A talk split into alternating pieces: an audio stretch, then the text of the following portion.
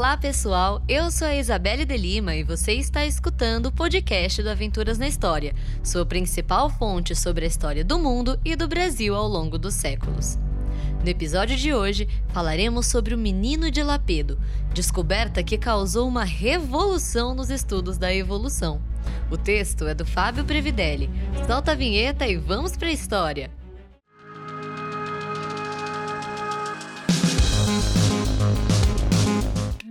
Cerca de 29 mil anos, uma criança de 4 anos foi sepultada no que hoje é o Lagar Velho, no Vale do Lapedo, cerca de 150 quilômetros de Lisboa, capital portuguesa. A causa da morte da vítima ainda é um mistério, visto que não há sinais de doença ou queda. A arqueóloga Ana Cristina Araújo teorizou à BBC, aspas, o menino pode ter comido um cogumelo venenoso ou pode ter se afogado. Fecha aspas. Mas o que tornou o cenário ainda mais misterioso foi outro ponto. Quando o menino de Lapedo foi encontrado, em 1998, seus restos mortais estavam praticamente intactos. Na época, o achado foi feito de forma repentina, mas ajudou a provocar uma revolução nos estudos sobre a evolução humana.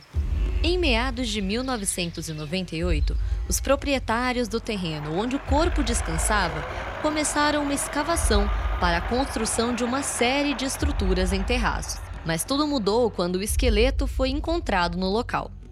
O que chamou a atenção, explicou João Zilhão, arqueólogo e líder da equipe responsável pela descoberta, foi a anatomia da criança. Abre aspas. Quando encontramos a mandíbula, sabíamos que seria um humano moderno, mas quando expusemos o esqueleto completo, vimos que tinha as proporções corporais de um Neandertal. Fecha aspas. O único ponto que poderia explicar tais características era simples: os Neandertais e os humanos modernos haviam cruzado. Mas até o final daquela década, se pensava que as espécies eram diferentes ou seja, atos sexuais entre elas era um ponto totalmente descartado. Ana Cristina ainda revelou detalhes sobre o enterro do menino de Lapedo, que pertenceu a uma comunidade de caçadores-coletores nômade. Quando a criança morreu, um buraco foi feito no chão. Na cavidade, galhos de pinheiro foram queimados, no qual o corpo foi depositado e envolto em uma mortalha tingida de ocre sobre as cinzas. Após a descoberta, no final do século passado, o menino de Lapedo foi transferido para o Museu Nacional de Lisboa. Foi assim que um estudo mais aprofundado sobre a criança teve o seu ponto de partida. O arqueólogo João Zilhão ainda questionou, aspas, os ossos das pernas eram mais curtos do que o normal para uma criança da idade dele. Como as pernas poderiam parecer de um Neandertal? Alguns dentes também pareciam de um Neandertal, enquanto outros pareciam de um humano moderno. Como explicar isso? Fecha aspas. Com tantas perguntas deixadas por uma criatura tão jovem, duas linhas de pensamento surgiram. A primeira era que a criança seria fruto da relação entre um Neandertal e um humano moderno. A hipótese, no entanto, não apeteceu Zilhão tanto assim. O pesquisador tinha uma grande descrença sobre a teoria. Afinal, se o ato foi um evento único, eventual e raro, a chance de encontrar evidências sobre a dúvida após tanto tempo assim era praticamente irreal. A segunda possibilidade é que a relação sexual entre Neandertais e Homo sapiens era muito mais regulares. O líder da descoberta contextualizou. Abre aspas. Sabíamos que na Península Ibérica o momento do contato entre os dois foi há cerca de 37 mil anos. Fecha aspas. Zilhão ainda explica, abre aspas, se o esqueleto pertencesse a essa época, a primeira teoria poderia funcionar. Mas se o menino era de um período muito mais tardio, as implicações tinham que ser que estávamos olhando para um processo em nível populacional, não um encontro casual entre dois indivíduos.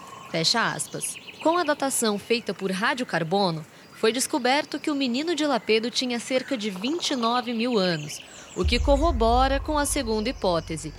Zilhão reflete: Abre aspas. Se tantos milênios após o tempo de contato, as pessoas que vivem nessa parte do mundo ainda apresentam evidências anatômicas dessa população ancestral de Neandertais, deve ser porque o cruzamento não aconteceu apenas uma vez. Foi a norma. Fecha aspas. Com todas as evidências apresentadas pela descoberta do menino de Lapedo, a forma que os pesquisadores entendiam os neandertais teve de ser revista, passando a enxergá-los não mais como uma espécie diferente. O arqueólogo explicou: abre aspas. Nós superinterpretamos pequenas diferenças no esqueleto facial ou na robustez do esqueleto. Fecha aspas. Além disso, posteriormente, repercutiu à BBC que outros fósseis com características semelhantes ao de menino de Lapedo foram encontrados, o que ajudou a reforçar ainda mais a hipótese do cruzamento com humanos modernos. O achado feito em 1998 possibilitou descobrir que os europeus e os asiáticos possuem até 4% do DNA neandertal. Zilhão informou, aspas, isso não quer dizer que em cada um de nós 2% ou 4% seja Neandertal.